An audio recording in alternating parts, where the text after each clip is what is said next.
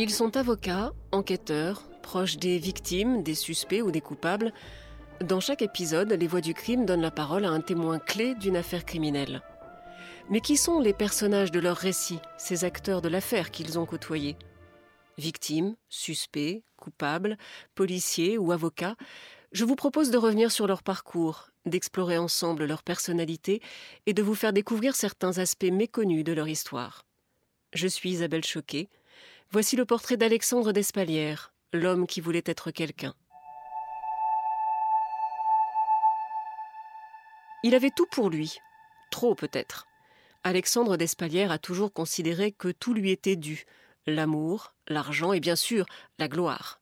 Son histoire n'est pas celle d'un gosse cabossé qui part à la dérive, d'un déshérité qui prend sa revanche, non, c'est juste l'histoire d'un enfant gâté, un enfant gâché, un fruit magnifique pourri de l'intérieur.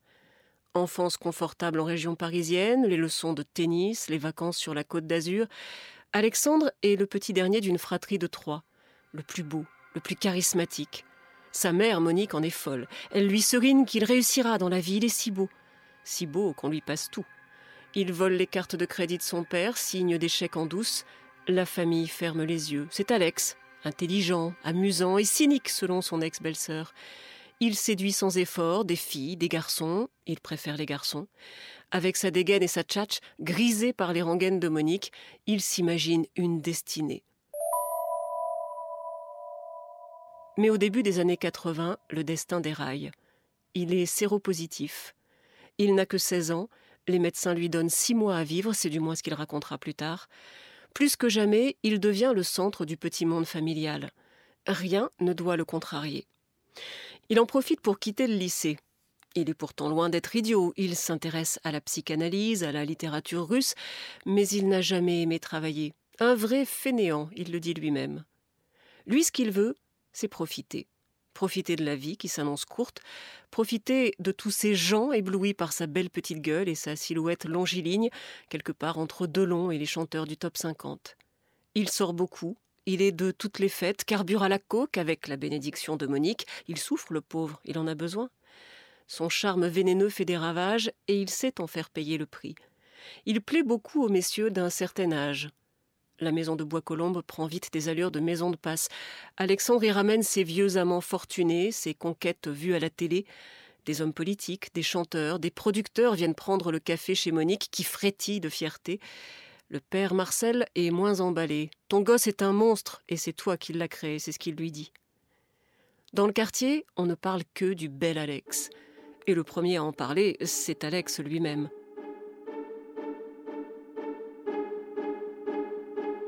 Il frime, il exhibe son argent, disserte à l'infini sur sa gloire toute proche, ses connaissances dans le showbiz, je fréquente des stars, vous comprenez, et il étale les noms célèbres, bouffi d'orgueil, émerveillé de lui-même. Son obsession, c'est le festival de Cannes. Il rêve de fouler le tapis rouge au milieu des vedettes. De fil en aiguille, le voilà qui enregistre un 45 tours. Il a 19 ans, la coupe de cheveux à la mode, cheveux longs dans la nuque. Le titre est prémonitoire L'amour à mort.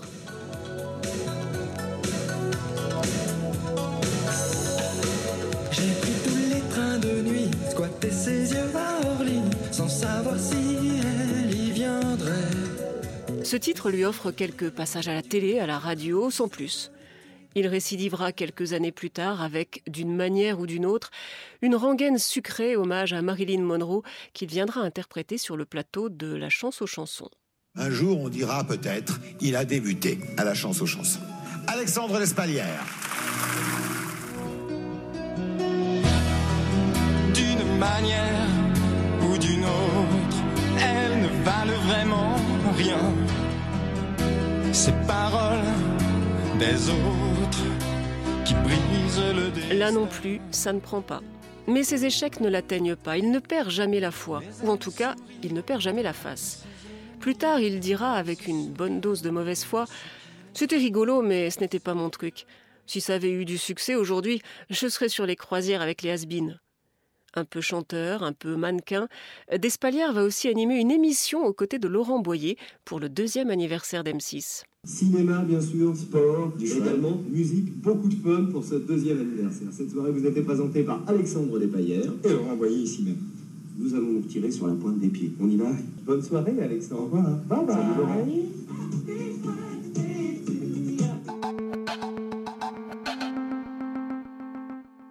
La télé ne le garde pas non plus. Il s'imagine alors une réussite à la tapis. Il s'associe avec Thomas Ayagon, le fils du futur ministre de la Culture, et dépose une quinzaine de brevets à l'Institut national de la propriété industrielle.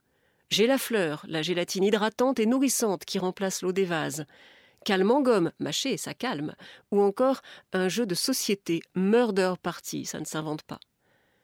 Ça ne le fait certainement pas vivre. Alexandre aime le luxe et la vie facile, les vêtements de créateur, les voyages en business, mais l'argent n'est jamais un problème.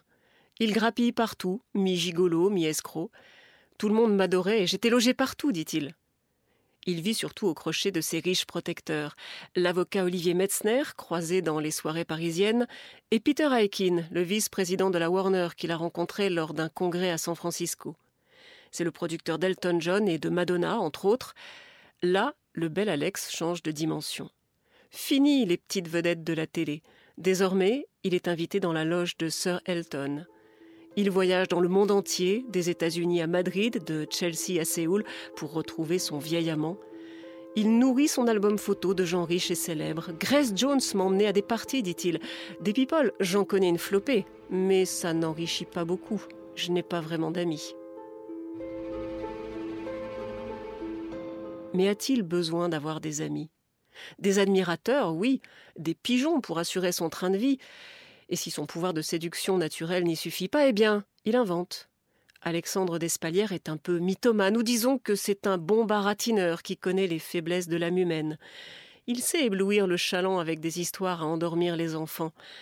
C'est ainsi qu'il se fait passer pour le fils caché d'Elizabeth Taylor et de Roger Moore, ou pour Morton Arquette, le chanteur du groupe A qui fait craquer toutes les midinettes à l'époque. Il raconte qu'il a un doctorat de psychiatrie décroché à la fac de médecine de Nanterre, qu'il est le patron d'une société de cinéma américaine. À l'entendre, il aurait aussi signé le scénario d'un film, tournage à venir bientôt avec Meg Ryan. Il a même le titre, Manhattan Story. Il se présente aussi comme écrivain, mais bien sûr il écrit sous pseudo et il ne veut pas donner son nom d'auteur. Lors de son éphémère adoption par la richissime Simone Baker, il se fait appeler Alex Baker. Il se dit alors président de Lexinc, une société Internet. Du vent, comme le reste. Il le reconnaît lui-même. Mon site, il n'y a rien derrière. C'est un exercice de style. Son grand frère l'accable. Alexandre n'a jamais travaillé ou gagné d'argent, si ce n'est en arnaquant les gens, dit-il. C'est un glandeur.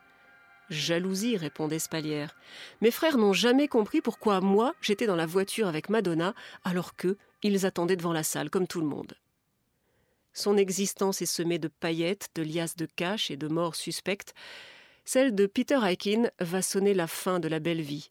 Passage par la case prison, les psychiatres qui l'examinent en 2011 décrivent un homme colérique mais séducteur, un fin stratège, manifestement égocentrique, absorbé des fantaisies de succès, pensant être un sujet spécial qui mérite d'être au centre de toutes les attentions. Mais l'homme qui sort de prison a perdu de sa superbe. Il parvient encore à soutirer quelques dizaines de milliers d'euros à une retraitée normande. Cette fois, il se fait passer pour le bras droit de Mark Zuckerberg, le fondateur de Facebook. Rose marche à fond.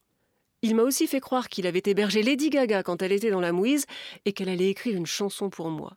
Baratin d'escroc et roman d'une vie rêvée. Après cet épisode, Alexandre d'Espalière se range. Il épouse un physicien et avec lui, il monte Keops, une société censée transformer les ondes électromagnétiques en électricité. Ça lui vaudra une invitation dans les jardins de Matignon en 2017 pour une cérémonie à la gloire de la French Tech.